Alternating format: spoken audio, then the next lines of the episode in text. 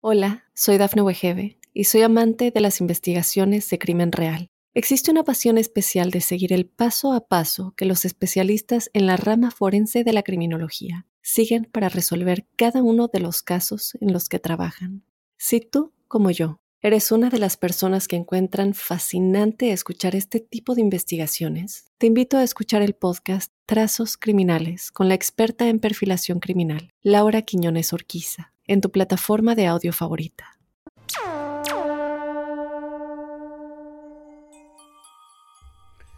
Buenos días, buenas tardes, buenas noches y bienvenidos a un nuevo episodio de esta tercera temporada o esta tercera temporada de la Huella OVNI. Gracias por estar ahí.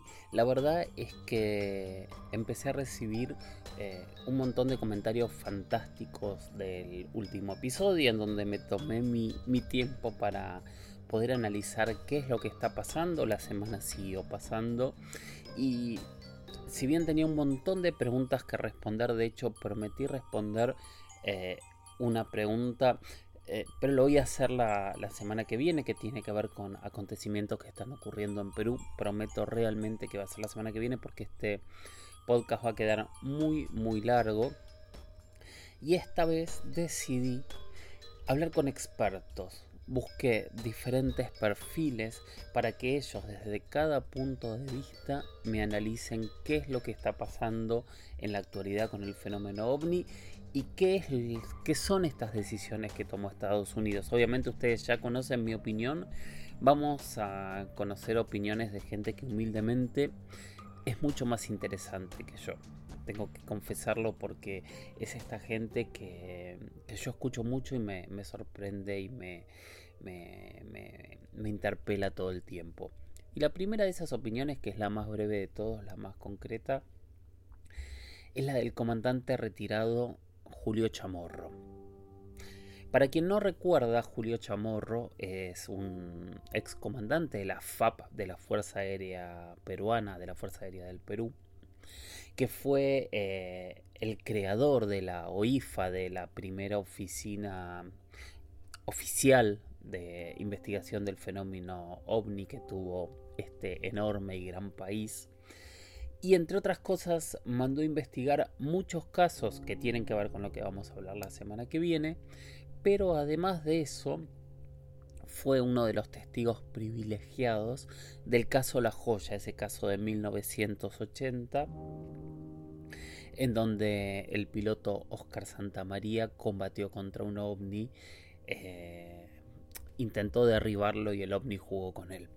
Que es uno de los casos, creo yo, más impresionantes por la calidad de los testigos, por la cantidad de testigos y por la validación que tuvo tanto de, la Fuerza Aérea Peruana como de diferentes organismos. Es un caso que realmente es asombroso.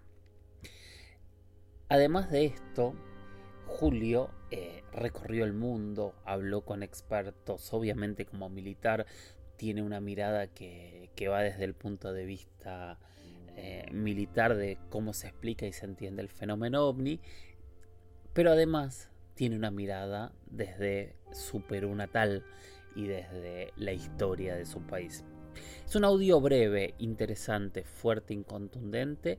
Vamos a escuchar qué es lo que piensa Julio Chamorro de los eventos que están ocurriendo alrededor de, yo no sé si decir esta nueva desclasificación, porque ahora no hay una desclasificación, pero sí esta nueva realidad del fenómeno ovni. Hola Jorge, buenas noches.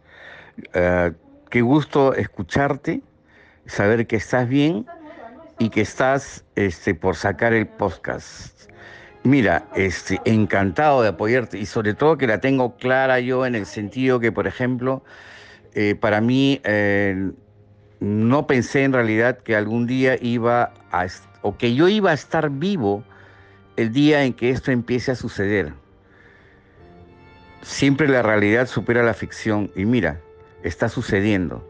Ahora que este, yo creo que eh, se ha caminado bastante en, ese, en, ese, en este trecho, ¿no? Y creo que necesitamos porque ahora ya sabemos que existen pesquisas de las cuales nadie nos dijo nada, y existen acuerdos y existe interacción con seres que no son de este planeta. Eso siempre lo pensé yo. Siempre, eh, o sea, esto es como si fuera mi, mi fantasía haciéndose realidad. ¿Ya?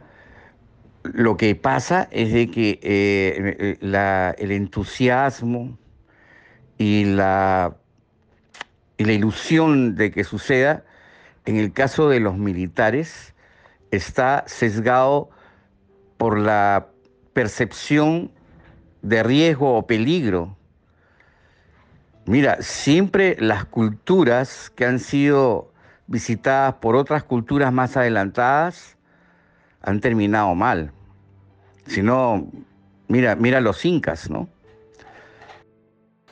Gracias Julio, la verdad es que siempre es interesante escucharte. Él me planteó hacer un audio más grande, de profundizar más el tema. Yo creo que vamos a profundizarlo solo en un nuevo podcast.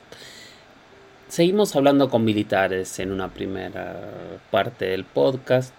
Nuestro segundo entrevistado también es un amigo, una persona que yo conozco hace muchos, muchos años, que realmente eh, yo creo que en algún punto es, él es punta de lanza en todo lo que tiene que ver con el fenómeno ovni, porque él es un militar en actividad, es aviador del ejército chileno. Estoy hablando de Rodrigo Bravo Garrido Rodrigo eh, es autor de muchos libros, eh, hizo una tesis impresionante sobre el fenómeno ovni, es testigo de, casos eh, en el norte de Chile, es asesor de la Oficina de Investigación OVNI de Chile, de la CEFA, y obviamente él también tiene una mirada personal de investigador, de militar, de estratega y de conocedor de lo que ocurre, de lo que se oculta y de lo que se dice, porque es interesante saber que Chile es uno de los países más abiertos a la investigación del fenómeno ovni y una de esas caras, uno de esos personajes es sin duda Rodrigo. Así que propongo sin más escuchar lo que nos regaló Rodrigo desde su reflexión personal. Hola, soy Dafne Wegebe y soy amante de las investigaciones de crimen real. Existe una pasión especial de seguir el paso a paso que los especialistas en la rama forense de la criminología siguen para resolver cada uno de los casos en los que trabajan. Si tú, como yo, eres una de las personas que encuentran fascinante escuchar este tipo de investigaciones, te invito a escuchar el podcast Trazos Criminales con la experta en perfilación criminal, Laura Quiñones Orquiza, en tu plataforma de audio favorita. Bueno, primeramente debo eh, señalar que lo que sucedió eh, el pasado miércoles 26 de julio de este 2023 es un hecho histórico. Esta reunión del Subcomité de Inteligencia eh, del Congreso de Estados Unidos con tres personas que de una u otra manera señalan su experiencia directa con el fenómeno aéreo anómalo y agregando además otros antecedentes, eh, algunos no tan nuevos, otros sí, es histórico. Es histórico por, por la connotación y por lo que sin duda trae consigo como, como efecto dominó, en el sentido de que lo que estamos viviendo hoy día es parte de un proceso. Ese proceso comenzó el 2017 con el primer reportaje del New York Times y que luego se fue eh, de a poco abultando hasta que, eh, como todos sabemos, el 25 de junio del 2021 sale el primer informe UAP donde Estados Unidos reconoce la existencia de los fenómenos aéreos no identificados y además en el punto 7 señala que, es, que son un peligro para la operación aérea. Algo que se venía diciendo desde hace décadas, que ya en efecto comenzó eh, el doctor Richard Haynes con eh, con NARCAP a partir del año 2000, pero él lo, hace presente en el 99 y que en realidad no se había considerado mucho ese, ese, nuevo concepto para determinar este tipo de, anomalías. Eh, hay por ahí algunos investigadores que han logrado eh, encontrar ciertos vestigios, ciertos textos donde se señala el concepto UAP desde antes, más o menos a la par cuando se crea la, misma denominación UFO, que fue el año 52.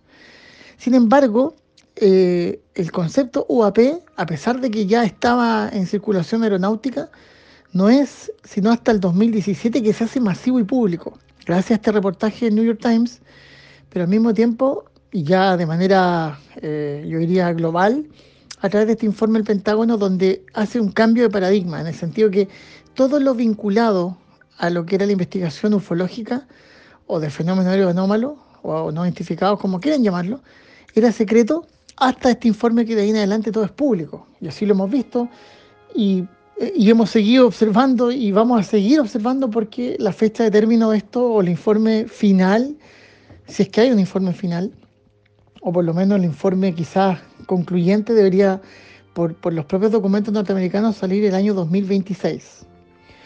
Ahora bien, eh, lo que pasó en el Congreso es, yo vuelvo a insistir que es histórico, considerando varios aspectos. ¿ah? Primero que el Congreso norteamericano, bueno, es un Congreso em, que son eh, bicameral, que nace eh, en 1789, es decir, ahí hay una, suerte como de, tenemos una,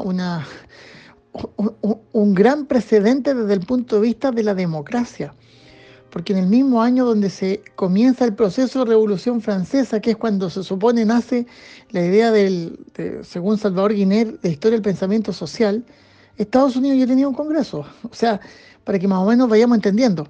Nos guste o no nos guste Estados Unidos, estemos de acuerdo o no estemos de acuerdo con su política externa, con todo, con su geopolítica, con su visión militar global, lo que quieran, es un país que ha dado en ese sentido señales potentes de lo que significa eh, la democracia. Y ahí, eh, por algo hoy día, eh, es un país que tiene esta, Cámara de Representantes con 435 integrantes y un Senado con 100 integrantes para 50 estados con 300, más de 330 millones de habitantes no es menor. Entonces, cuando una, una entidad eh, estatal, federal, como es el Congreso, hace eh, este tipo de actividades como fue en ese sentido eh, el subcomité de inteligencia, no es una cuestión menor, por eso es histórico. Ahora, para mí, todo se centró o todos han dado vuelta con la declaración de los tres, en este caso, testigos o personas que declaraban cierta, cierto conocimiento, ¿cierto? David Ratch, David Flower y Ryan Graves. Eh, los últimos dos pilotos de F-18, en este caso Flower eh, era un piloto de F-18 observando un incidente del 2004 y Ryan Graves, también piloto de F-18, quien también fue testigo el 2014. Y el último, el más novedoso, sería David Grutch, que declaró los primeros días de junio a The Brief, donde hizo unas declaraciones bastante sorprendentes, pero que ahora bajo juramento y frente a este subcomité de inteligencia la reafirma. Y es más, incluso a la pregunta de la congresista Nancy eh, Mays, creo, señala que efectivamente habían eh, entidades biológicas no humanas dentro de lo que son estos prototipos, por lo tanto deja abierta una ventana que es muy, muy interesante para poder más o menos visualizar qué es lo que se viene. Ahora, todo se centró, los estudios, los análisis, los análisis ufológicos, geopolíticos, estratégicos, eh, escépticos, todos se centraron en los tres testigos. La verdad que yo haciendo una revisión y viendo este el video completo en dos oportunidades, pude darme cuenta de que hay una, una cuestión más interesante que es, o, tan interesante como la declaración de estos tres testigos, que son las lecturas o las introducciones que hacen los congresistas que, que están en esta cuestión. Y parto, y para mí es clave, lo que señala el presidente de este subcomité de inteligencia, que es el congresista Glenn Grodman, el cual señala varios puntos de los cuales yo destaqué tres que son para mí sustanciales para lo que estamos conversando. Primero, señaló que hay una falta de transparencia absoluta con respecto a los UAP y que, en cierto modo, la especulación ha llevado, derivado en debates salvajes durante décadas. Eso no es ninguna novedad. Pero que al mismo tiempo, esa especulación ha erosionado la confianza pública en las mismas instituciones que están destinadas a servir el país para protegerlas. O sea, él hace de inmediato una suerte, no quiero decir de acusación, pero impugna cierta falta de confianza a las instituciones. En este caso, las instituciones son las de defensa y, por supuesto, todo lo que significa el sistema de inteligencia norteamericano. Después, como otro punto que, que no es menor, dice que para detectar, identificar e investigar los UAP, existe un presupuesto que permanece clasificado y que prohíbe una supervisión significativa para, para parte del Congreso. ¿Qué está diciendo ahí? Que efectivamente hay un dinero, hay una parte del presupuesto norteamericano que nace de los impuestos de los ciudadanos que está oculto y que está oculto incluso para los mismos encargados de la fiscalización que son los congresistas. Entonces cuando algunos negacionistas o escépticos hoy día tratan de minimizar lo que está sucediendo, dando a conocer que esto es una estrategia norteamericana para aumentar el presupuesto en defensa, por ejemplo, para homologar el F-35, como para hacer más eh, otras inversiones eh, de tipo militar, que se le acabaron los enemigos a Estados Unidos y que hoy día necesita encontrar un, enemigo en el exterior, del espacio, lo que sea. La verdad que lo que, lo que señala acá el presidente del Subcomité de Inteligencia, eh, en este caso Glenn Grotman, echa por tierra esas teorías porque él ya está dando a conocer de que ellos como congresistas están muy interesados en llegar hasta el fondo de este asunto, en el sentido que quieren transparentar los dineros que están destinados a la investigación de este tema. Y ahí, eh, les guste o no les guste, a los negacionistas, a los escépticos, está el mismo tratando de, señalarles de que hay una cuestión que está, entre comillas, eh, guardado bajo cinco llaves y que ellos, debido al clamor popular y a su propia convicción, sumado a que su misión de, fiscalizadores también le obliga a, que con sus contribuyentes, que son los votantes, tienen que transparentarle todo lo que son los dineros y sobre todo el presupuesto nacional, ellos están en la obligación de profundizar y transparentar eso. Entonces también, por otro lado, a mí me, refleja una pugna y una lucha de fuerza interna tremenda. Porque el sistema o la comunidad de inteligencia norteamericana, que está compuesta por 16 organizaciones, fíjense ustedes, o en el caso tuyo, que, tú estás también bastante eh, metido en este tema, las 16 organizaciones que son eh, la comunidad de inteligencia, de, de, esas 16, solamente 14 y a veces 15 participan en los informes OAP, dejando afuera la CIA. Y ahí yo tomo como, como de inmediato como, como ejemplo el libro de Annie Jacobsen, Área 51, donde ella señala que la CIA tiene una agenda propia y va no de la mano con lo que es la política y la defensa norteamericana, sino que con una agenda propia. Yo no sé si es un, gobierno paralelo, oculto, guardado, con otros intereses. No lo sé, no lo sabemos, pero aquí yo me estoy dando cuenta que hay mucha gente interesada en descubrir esa cuestión y sacarla a la luz. Entonces, me llamó la atención también otra congresista que está o era parte de este, eh, de este comité, que señaló que mm, había una, encuesta, ¿no es cierto?, que señalaba que el 68% de, de, los norteamericanos eh, sabía o estaba como, o creían que el gobierno eh, ocultaba la información respecto a los UAP. Ella es la, representante Ana Paulina Luna. Y al decir que el 68%, es decir, más de la mitad de los norteamericanos creen de que se les oculta la información, eh, bueno, no, están tan alejados de la realidad, porque después del informe del Pentágono del 2021, el último gran, eh, la última gran organización secreta fue el ATIP, pero ahí se empezaron a desclasificar todas las anteriores, que fue desde el proyecto SYNC, el año 47, el 47-48 Grant, el Blue Book del 52, aunque haya sido en una universidad, pero el comité o el informe Condon de 1968 son platas o son recursos que están en el absoluto hermetismo y secreto. Y luego este informe hoy día todo debe ser público y ellos lo están exigiendo así. Por ende, esta cuestión no es algo menor. Es decir, cuando los propios congresistas están, norteamericanos están tratando de desentrañar y esclarecer todo lo que significa el presupuesto de la nación, incluyendo las platas reservadas en defensa para el estudio de este fenómeno, ahí nos damos cuenta de que hay algo que no está siendo transparente ni siquiera para ellos. Por ende, esto desde el punto de vista de defensa, desde el punto de vista geopolítico, eh, me parece demasiado importante, demasiado trascendente y demasiado eh, preocupante al mismo tiempo. Porque esta es una, una pugna de intereses, intereses y poder que no sabemos dónde va a llegar. Esto está cada día más interesante. El ejemplo es que eh, la NASA se crea el año 58, por primera vez eh, a fines de mayo de este año del 2023 se reúnen 16 científicos cuatro horas para debatir este tema. O sea, eso te está diciendo algo te están dando a conocer ciertas pautas y están pavimentando un camino para, en cierto modo, dar ciertos anuncios. Y esos anuncios son los que nosotros nos tienen que tener muy, muy atentos porque no sabemos lo que viene. Esta cuestión va mucho más allá y yo creo que recién estamos viendo la punta del iceberg. Gracias Rodrigo por tu mirada. Para mí siempre es un honor y un placer y un lujo escucharte, poder conversar contigo y tenía muchas ganas de seguir compartiendo tu mirada con, toda la audiencia, con todos los oyentes de la huella OVNI. Vamos a seguir rápido porque todavía nos queda mucha gente. El siguiente es un amigo personal que conozco hace, yo creo que más de 20 años que es el responsable, y yo no tengo dudas de que es el responsable de gran parte de los fenómenos que se dan en México. ¿Por qué? Porque él organiza, coordina desde hace muchísimos años a los Skywatchers, a los vigilantes del cielo.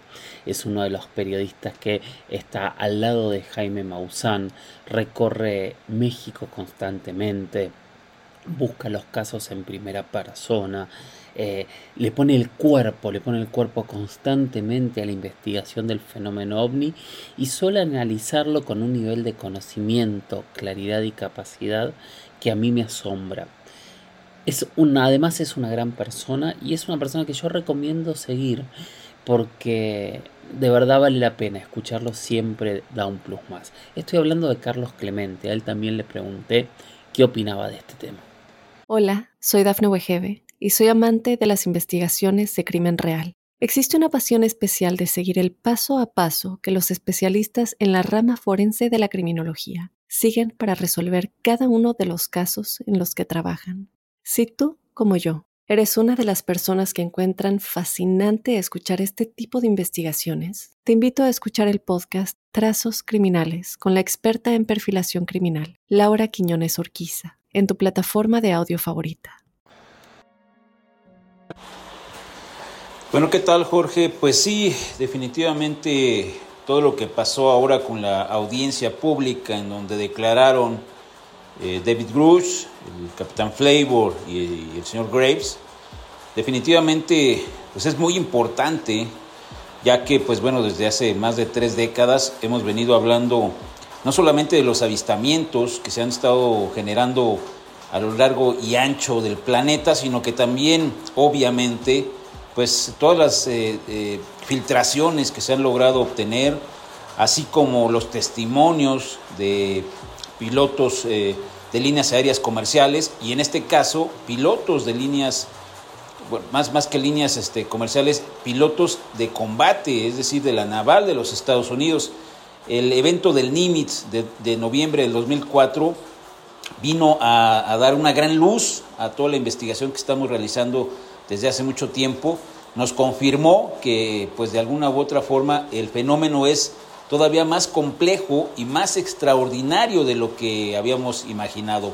Si bien es cierto que los avistamientos como tales nos están mostrando que hay una presencia que posiblemente sea no humana, con los eh, testimonios, las evidencias desclasificadas por parte del ejército de los Estados Unidos, pues obviamente le da un contexto diferente. Y lo más importante, creo yo, que es que la gente, digamos nosotros que estamos convencidos que somos, somos testigos, no tenemos duda alguna, aunque, aunque tenemos muchas preguntas, obviamente, acerca de quiénes son, qué hacen aquí, por qué tantos avistamientos, es solamente una civilización, no son muchas, qué es lo que quieren, qué buscan. Bueno, eso es, digamos, lo que pasa en la población civil. Pero ahora con toda esta, esta cuestión de la audiencia, de las desclasificaciones, de las filtraciones, de los testimonios de estos eh, ex militares y que también eh, ahora contamos con eh, Luis Elizondo, que también estuvo dentro de un proyecto secreto, y otros personajes, el señor Bigelow, que confirma y afirma que no estamos solos y que los extraterrestres no necesitamos buscarlos allá lejos en, en el espacio, están aquí. Entonces imagínate estas revelaciones en estos tiempos, pues nos dejan ver que hay algo más grande y más profundo que definitivamente está lejos de nuestra comprensión. Luego entonces, para mí, en este momento, la escena dentro de la investigación ya, tiene otros niveles. Estamos en otro nivel. La aceptación de este tema, obviamente, también es muy importante porque, te repito, nosotros somos testigos, pero la gente que no ha visto nada, que se mantiene lejos de todo el tema, pues decían los locos de los ovnis, este, a lo mejor sí, pues les quiero creer, cosas así. Pero hoy, hoy la, la situación es diferente. La propuesta va más allá. Ahora dicen, ah caray, tenían razón, porque un gobierno, uno de los más importantes del mundo, está confirmando que sí, que hay algo raro en el cielo y que no saben qué es. No son los rusos, no son los chinos, y entonces ellos están cuestionando profundamente de qué se trata todo esto. Por otro lado, los pilotos, los, los militares, los, los que han estado de cerca con esta tecnología, se preguntan, ¿qué es? ¿Supera obviamente la tecnología que se conoce o que en este caso ellos mismos conocen? Eh, el señor Graves dijo que las maniobras eran muy sofisticadas, difícilmente eh, un ser humano podría soportar las fuerzas G en las aceleraciones abruptas, las desaceleraciones prácticamente en cero y los desplazamientos de, de las naves que él vio. Entonces, esto dejó claro que se trata de una tecnología que por lo menos en su entendimiento, en su conocimiento de lo que es la aeronáutica y obviamente lo que ellos manejan, pues se ven superados, se ven rebasados en esa situación. Entonces esto te habla de que personal calificado, que conoce lo más reciente, lo más nuevo en cuanto a armamento, en cuanto a, armas también, pues se vieron frente a frente con algo que los rebasa, que está más allá de lo que pueden comprender. Eso es lo que tiene principalmente a la inteligencia militar de los Estados Unidos en alerta máxima. Además, recordemos, no olvidemos, que se vive un momento de crisis eh, mundial con el conflicto que se está viviendo allá en Ucrania con Rusia. Entonces, obviamente, las fronteras de, los países y principalmente Estados Unidos están en estado de alerta. ¿Qué pasa cuando los propios militares, sus pilotos, comienzan a confirmar que hay algo que se está moviendo, hay objetos, tecnología que no conocen, que no saben de quién es, que se acerca a las bases militares, a los barcos de guerra, los submarinos los detectan, en fin, en el espacio también, y esto nos lleva a, ver también la posición de la NASA con, el, director que ahora está aceptando, está aceptando que se lleve a cabo una investigación, pero lo que hemos visto es que se mantienen a la distancia, están como dejando ver cómo, cómo, cómo avanza la información, cómo, cómo avanzan los propios eh, eh, la inteligencia militar del Pentágono, los militares, los retirados que también están hablando de todo esto, yo creo que la posición de la NASA está siendo un poco más cómoda en el sentido de decir, vamos a ver qué dicen. Y ahora ellos dicen que van a, emitir un, un, estudio en torno a los UIPs, al fenómeno aéreo anómalo, a los ovnis finalmente. Entonces, eso va a ser interesante. Y sobre todo, a mí lo que me llama la atención es que para todo piden dinero, partidas presupuestales para poder investigar y analizar este, las evidencias. La NASA, propiamente hablando, no va a tocar, no se va a meter con ninguna de las informaciones o de los videos o evidencias que estén bajo el resguardo de la inteligencia militar del Pentágono o los proyectos que se tienen en este momento en estudio de estos materiales. Entonces va a ser muy interesante saber qué materiales son los que la NASA va a estudiar, de dónde los sacaron, son de sus propias cámaras, son de personal técnico de la NASA, de los astronautas, eso va a ser muy interesante. Aquí el punto es no perder de vista cada uno de los detalles, Jorge, porque eh, hay una cortina, hay una cortina muy delgada que no nos deja ver hacia el otro lado. La inteligencia militar del Pentágono habla y habla y habla, pero solamente tenemos tres o cuatro videos, algunos filtrados y otros desclasificados. La oficina AAARO, con el señor Kirkpatrick es una tomada de pelo, seguramente es una especie, es así, es una cortina de humo, como lo era el libro azul, para tratar de decirle a la gente, mándenos los videos, nosotros revisamos las evidencias, nosotros decimos qué son y ya les platicaremos en qué, en qué quedó la cosa. Y no, eso era el libro azul en la década de los 60, los 70. Ahora de nueva cuenta, Aro, para mí, Carlos Clemente, es exactamente lo mismo. Tratar de crear una cortina de humo en torno a, una, a, una, a, una, a una realidad que es totalmente distinta. Ahora, el punto es aquí, Jorge, que yo, eh, la investigación que estamos llevando a cabo, tanto en el volcán Popocatépetl, como con los videos alrededor del mundo, con toda la fenomenología que se está dando, me deja ver muy claro que esto va en aumento. No hay tantas evidencias de pronto como se piensa que hay una invasión, una gran oleada. No, no, no, no, no, no vayamos tan lejos. Pero sí hay avistamientos ya más significativos. Las evidencias son más claras, más cercanas, y esto te deja ver que hay una actividad que ha ido escalando. Todavía nos falta saber muchas cosas más. ¿Quiénes son? ¿Cuántos son? de dónde son y qué es, cuál es el objetivo principal de cada uno de ellos. Luego entonces todavía estamos, digamos, en un nivel eh, eh, eh, que nos falta luz, nos falta saber. Y ahora súmale que esto de la inteligencia militar de los Estados Unidos nos habla de lo que ya pasó, porque eso es lo que estamos viendo. Se está hablando de proyectos que recuperaron naves, cuerpos biológicos no humanos, y que los tienen escondidos y que los están analizando y quizás quieren hacer muchas cosas, pero estás hablando de cosas que ya pasaron.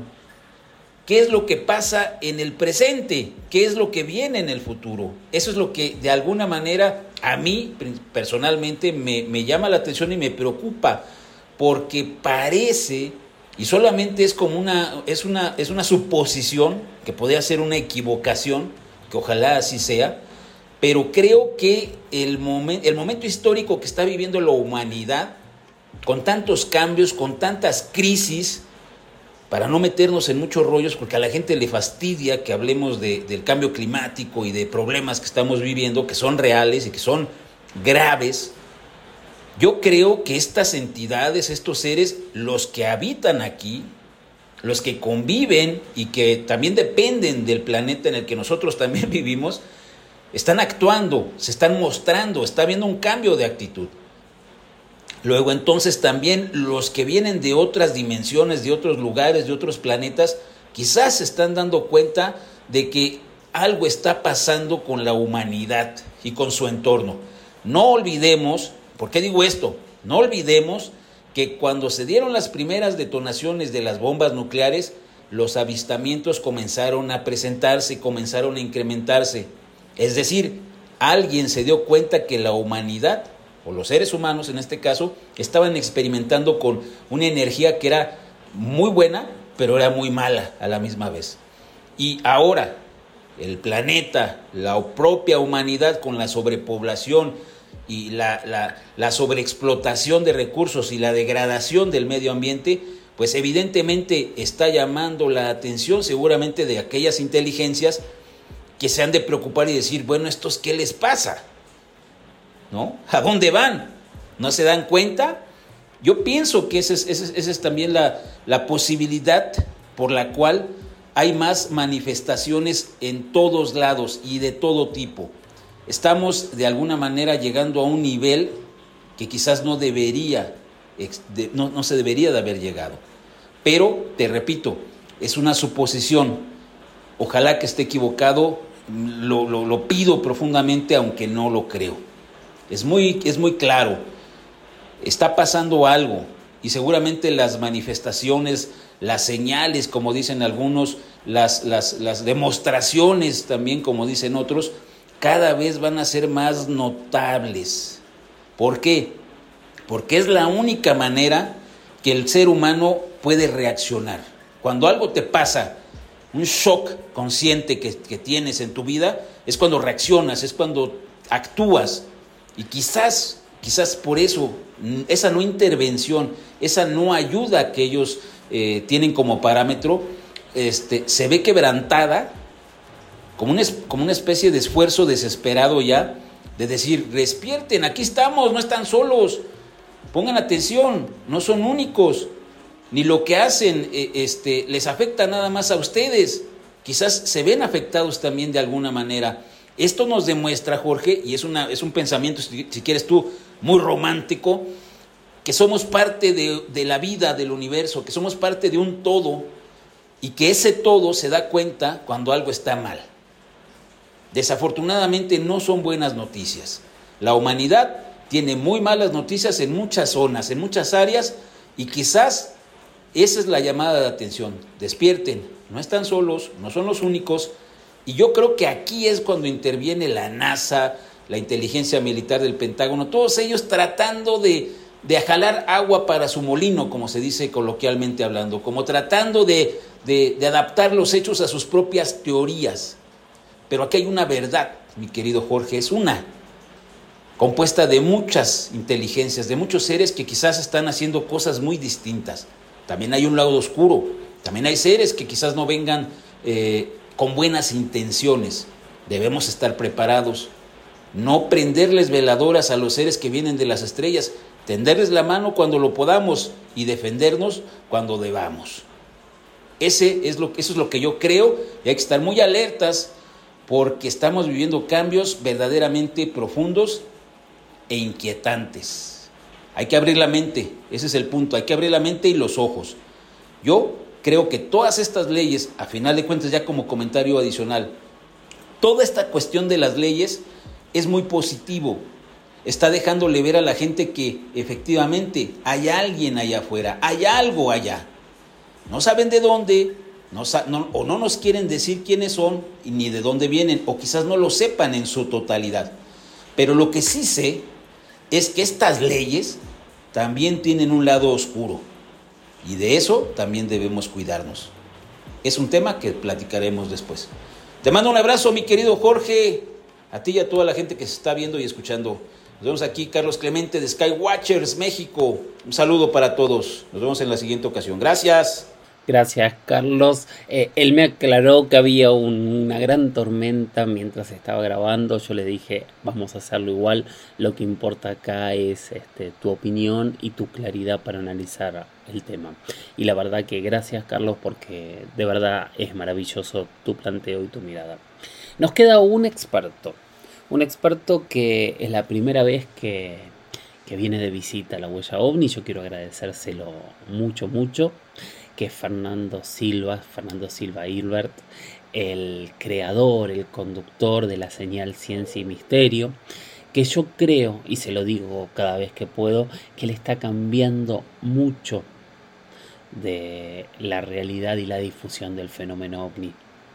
Quien no conozca su canal, vaya y pase por la señal Ciencia y Misterio y fíjese el nivel de entrevistados y el nivel de debate que se genera día a día en este canal, que realmente es maravilloso. Bueno, Fernando en los últimos años creo yo que es una de las personas que está teniendo más acceso a personas con información especialmente en Estados Unidos. Él está conversando con toda esta gente. Entonces para mí era muy muy importante conocer cuál es su mirada sobre lo que está ocurriendo. Gracias Fer. Hola, soy Dafne Wegebe y soy amante de las investigaciones de crimen real. Existe una pasión especial de seguir el paso a paso que los especialistas en la rama forense de la criminología siguen para resolver cada uno de los casos en los que trabajan. Si tú, como yo, ¿Eres una de las personas que encuentran fascinante escuchar este tipo de investigaciones? Te invito a escuchar el podcast Trazos Criminales con la experta en perfilación criminal, Laura Quiñones Orquiza, en tu plataforma de audio favorita. Te escuchamos.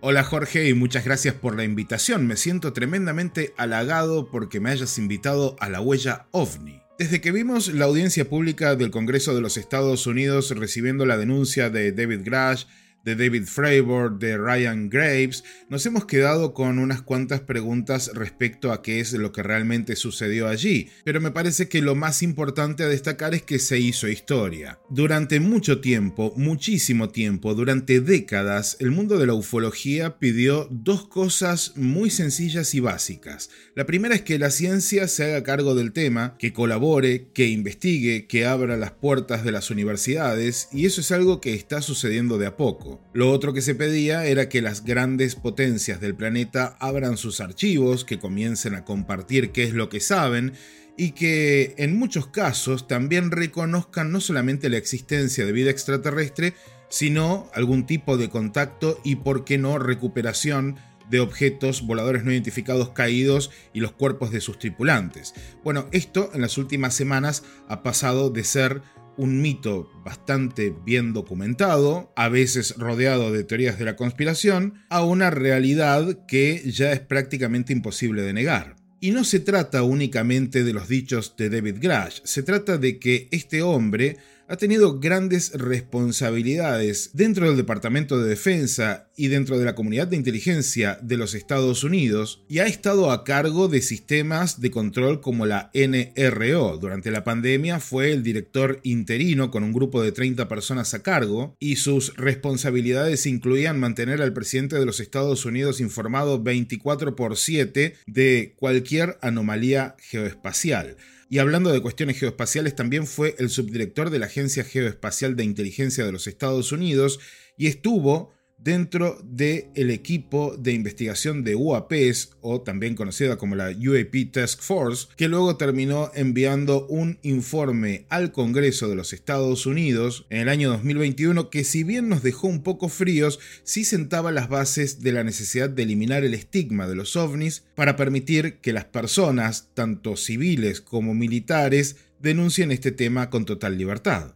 Ahora, me parece que tenemos que tener una mirada bastante amplia de lo que está sucediendo. No solamente estos denunciantes han reconocido que Estados Unidos tiene tecnología no humana sobre la que se hace ingeniería inversa, no solamente han dicho que de estos aparatos se han extraído restos biológicos no humanos, o sea, cuerpos, podríamos decir, de alienígenas, sino que en el caso de David Grash nos encontramos casi que con la figura de un Boy Scout. El periodista Ross Coulthard, que lo pudo entrevistar mano a mano, en uno de sus últimos podcasts lo explicaba bastante bien. David Grash es un hombre que por diferentes razones en la vida siempre ha sentido la necesidad de pertenecer a un grupo y él lo dejaba en claro incluso en la entrevista que estaba muy orgulloso de haber pertenecido al grupo de inteligencia, al grupo de defensa de los Estados Unidos, que esos eran sus camaradas que son sus amigos y que hasta comparten ciertos códigos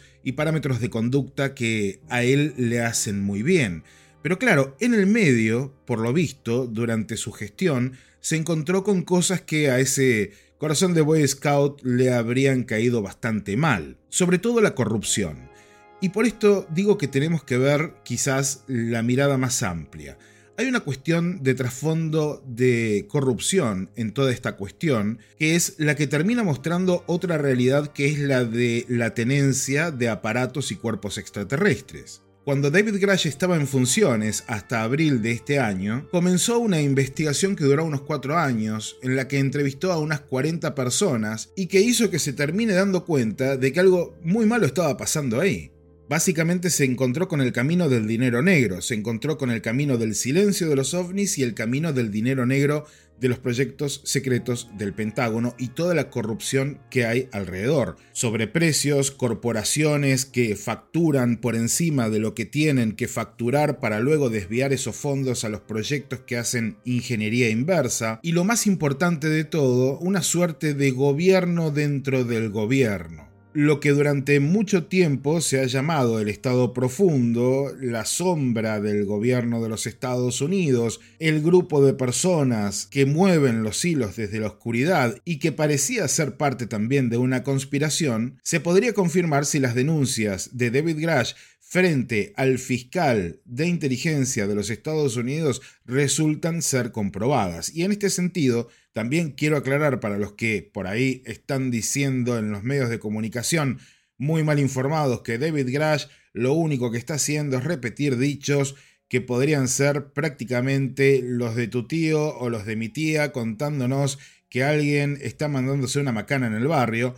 No, David Grash está denunciando que personas que trabajan hasta el día de hoy en estos proyectos de acceso especial, proyectos secretos, con inteligencias no humanas se le acercaron para contarle lo que estaba sucediendo. Estas personas tienen altos rangos en defensa, en inteligencia y ya están declarando frente al fiscal de inteligencia que los ha citado para que cuenten qué es lo que saben. Entre todo esto, entre la trama de corrupción, queda expuesto el tema extraterrestre. ¿Por qué? Porque es justamente el objetivo de esos fondos poder descifrar estas tecnologías, poder comprender de dónde vienen estos seres, estos tripulantes de los aparatos. Y claro, si miramos esta conferencia, esta audiencia pública, vamos a ver que no solamente son los denunciantes los que están tremendamente interesados en todo esto, sino que el Congreso de los Estados Unidos, los representantes que están allí reunidos, incluso están bastante enojados con la situación, están bastante molestos y repiten varias veces y diferentes representantes que es imposible que estas personas se hayan tomado tales atribuciones que les han permitido pasar por encima del Congreso y de la ley y por sobre todo apropiarse de fondos que no les corresponden, que son del Estado, que pertenecen a los contribuyentes norteamericanos, y desarrollar programas especiales a espaldas de todo el cuerpo legislativo e incluso del Poder Ejecutivo. Yo no sé, Jorge y audiencia de la huella ovni, si en algún momento vamos a ver esas fotografías de las que hablan los diferentes representantes del Congreso o los videos a los que hacen referencia los testigos que han declarado y los que van a declarar, porque supuestamente vamos a tener más audiencias como esta en un futuro muy cercano. Yo no sé si vamos a verlo desclasificado algún día, si realmente Estados Unidos va a publicar esta evidencia, pero lo que sí me parece que es muy real es que vamos a tener una confirmación muy pronto de todo esto. Una confirmación que incluso va a ser más relevante que la que podría dar, por ejemplo, un presidente contándole al público que sí, que los extraterrestres son reales y que llegan de tal o cual lugar, o que un administrador de la NASA lo haga cuando nos quedaría la duda de si de pronto están planteando una campaña política. No, la confirmación que nos va a llegar va a venir por la vía legal, a través de procesos legales de investigación de este círculo de corrupción, y que ya sea como consecuencia directa o como efecto secundario van a terminar mostrando cómo es que durante años, durante décadas, al menos desde el año 1944, cuando Estados Unidos se queda con el famoso ovni de Benito Mussolini, bueno, cómo todo eso ha ido evolucionando en programas que se manejan, se financian, se desarrollan y se completan a espaldas de los contribuyentes y del gobierno y del cuerpo legislativo de los Estados Unidos, algo que ya de por sí es muy grave. Hablando de gravedad, claramente las denuncias, sobre todo de David Grash, son muy graves y tienen una consecuencia para él también. Él bajo juramento estuvo 11 horas y media hablando de lo que sabe, de lo que pudo recolectar en estos cuatro años de entrevistas con personas que trabajan en estos proyectos, de cuatro años de ver documentos, de tener algunas copias de estos documentos, de ver fotografías y videos de cosas que son realmente no humanas y por supuesto de toda la corruptela que está alrededor. Así que ahora lo que tenemos que hacer es esperar un poco y ver qué sucede, consultar con nuestras fuentes y seguir informando y por sobre todo caer en cuenta de que esto ha sido algo histórico, que estamos viviendo momentos históricos, porque lo que durante 70 años se pidió que suceda, que es que las potencias abran sus cofres y muestren qué es lo que tienen, está a punto de suceder al menos con los Estados Unidos. No sé si ahora, en un año o en dos años, pero ya no le queda mucho tiempo. El camino que se está transitando es un camino de apertura, sea por diestra o sea por siniestra, pero la apertura está sucediendo. Las presiones están haciendo efecto. Y al menos como una expresión de deseo, pienso que vamos a terminar conociendo, aunque sea una parte de la verdad. Espero que haya servido de algo este pequeño audio dentro de este gran podcast que es La Huella OVNI. Otra vez, Jorge, mil gracias por invitarme y espero que esta no sea la última vez. Larga vida y prosperidad, nos vemos en la señal Ciencia y Misterios y en La Huella OVNI. Abrazo grande. Por supuesto que no, Fer. Gracias, gracias. Eh, también lo pueden ver en los expedientes secretos con Jaime Maussan. Fue uno de los entrevistados. También justamente lo fue Carlos Clemente, con quien viajamos por gran parte de México para, hacer esa serie. Bueno, em, la verdad es que hoy para mí es un lujo porque me senté a escuchar. No respondí preguntas y pido disculpas eh, sí les pido que sigan enviando esas preguntas, esas dudas, eh, esos planteos a mis redes, arroba Jorge Luis S oficial en Twitter, arroba Jorge Luis S guion bajo 77, eso es en Twitter, lo anterior en Instagram, perdónenme, siempre es así y, ya está, ya me quieren como soy. Eh, pueden enviarme también mails a las historias de George, las historias de George, arroba gmail.com y mándenme audios también, quiero escuchar sus experiencias en primera persona. A partir del episodio que viene, si no ocurre nada extraordinario, volveremos a la normalidad, volveremos a responder preguntas. Voy a empezar con una última porque hay mucha gente preguntándome qué es lo que está pasando en Loreto, en Perú. Así que vamos a empezar respondiendo eso y después seguiremos el listado de, de preguntas que tenemos y que estoy tratando de avanzar. Espero también sus experiencias en primera persona. Ustedes saben lo importante que es para mí escucharlos. Y no solo para mí, quiero que entre todos nos escuchemos. No juzgamos, no analizamos, no le damos explicaciones. Simplemente dejamos el audio ahí para que si alguien tiene alguna coincidencia, lo cuente. Mientras tanto, y creo que cada vez más, sigamos mirando al cielo. Sigamos haciéndonos preguntas. Sigamos haciendo lo mismo que venimos haciendo desde la primera civilización humana. Miremos esas estrellas, preguntémonos qué hay más allá de lo que vemos. Hagamos esas grandes preguntas. ¿Quiénes somos? ¿De dónde venimos? ¿A dónde vamos? Y si estamos solos en este enorme, enorme universo. Gracias por estar ahí y nos escuchamos en el próximo episodio de La Huella OVNI. Chau, chau.